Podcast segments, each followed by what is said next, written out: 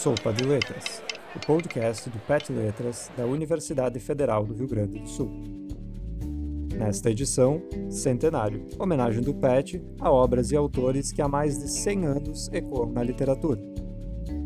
Centenário de José Saramago. José de Souza Saramago, escritor português, é considerado responsável pelo reconhecimento internacional da prosa em língua portuguesa. Em 1995, recebeu o Prêmio Camões, o prêmio literário mais importante dos países lusófonos. Em 1998, recebeu o Nobel de Literatura, tornando-se assim o autor português mais reconhecido na literatura mundial. Nasceu em 16 de novembro de 1922 na vila de Azinhaga. Sendo parte de uma família de agricultores, acabou passando grande parte de sua vida na cidade de Lisboa, para onde a família se mudou em 1924, antes mesmo de completar dois anos de idade. Demonstrava desde cedo muito interesse pelos estudos e pela cultura, mas por dificuldades financeiras de sua família, José Saramago não conseguiu prosseguir com seus estudos universitários. Formou-se numa escola técnica e teve seu primeiro emprego como serralheiro mecânico.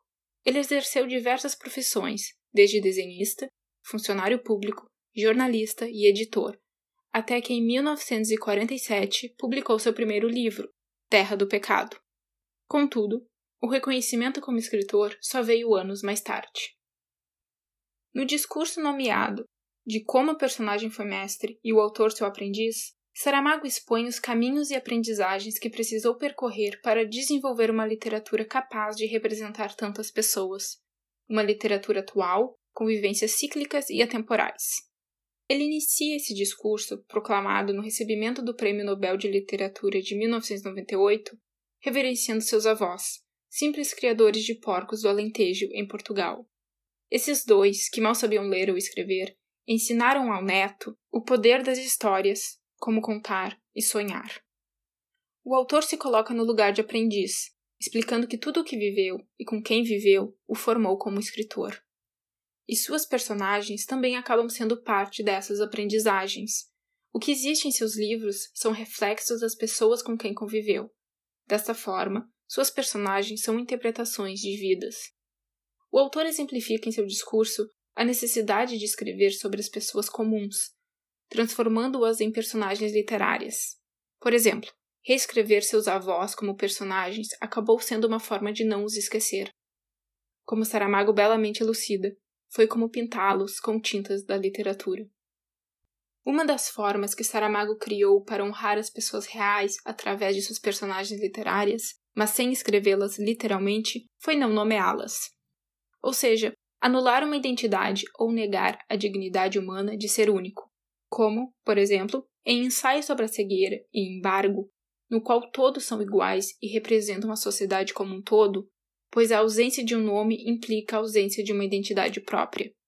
Similar às obras anteriores, em Levantado do Chão, Saramago utiliza aberto como nomenclatura para generalizar os donos de terras, as elites comandantes deste romance.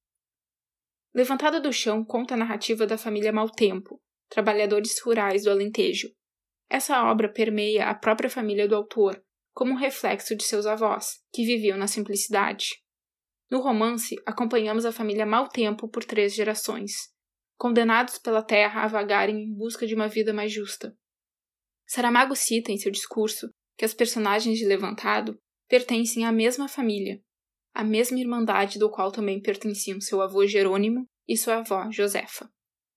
Personagens que eram ao mesmo tempo literários e reais, simples camponeses obrigados a alugarem a força de seus braços para alguns poucos infames, privilegiados, que só comandavam e exigiam. Saramago exemplifica que essas pessoas simples eram perseguidas, observadas e enganadas em nome de uma igreja, beneficiária do poder do Estado. Um ciclo vicioso no qual os poderosos se defendem e protegem, ignorando os mais fracos, a base trabalhadora da sociedade. Levantado apresenta a vida exaustiva do povo da terra, do início do século até a Revolução de Abril de 1974, quando a ditadura foi derrotada em Portugal. Saramago, ou o aprendiz, como se autodenomina, utilizou da obra Evangelho segundo Jesus Cristo para continuar a questionar as formas de poder que recaem sobre as pessoas. Em Evangelho, o autor reconta a vida de Jesus Cristo, não como uma lenda bíblica inspiradora, recheada de misticismos e de batalhas de bem contra o mal, mas uma história de como seres humanos são sujeitos a serem controlados por um poder ao qual não podem vencer. Nessa obra, o poder é Deus, que utiliza de todos os meios necessários para conquistar o que deseja, mesmo que isso signifique traições, mortes ou guerras santas. Jesus e José são apenas marionetes na mão de um Deus sadicamente humano. Homens, perdoai-lhe, porque ele não sabe o que faz.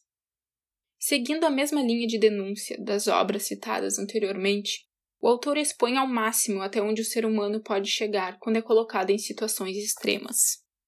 Na doença visual criada em Ensaio sobre a Cegueira, acompanhamos as personagens cegas através da visão da mulher do médico. A personagem nos guia com seus próprios olhos aos horrores morais que acontecem conforme a sociedade se torna cada vez mais animalesca, ou, na verdade, verdadeiramente humana.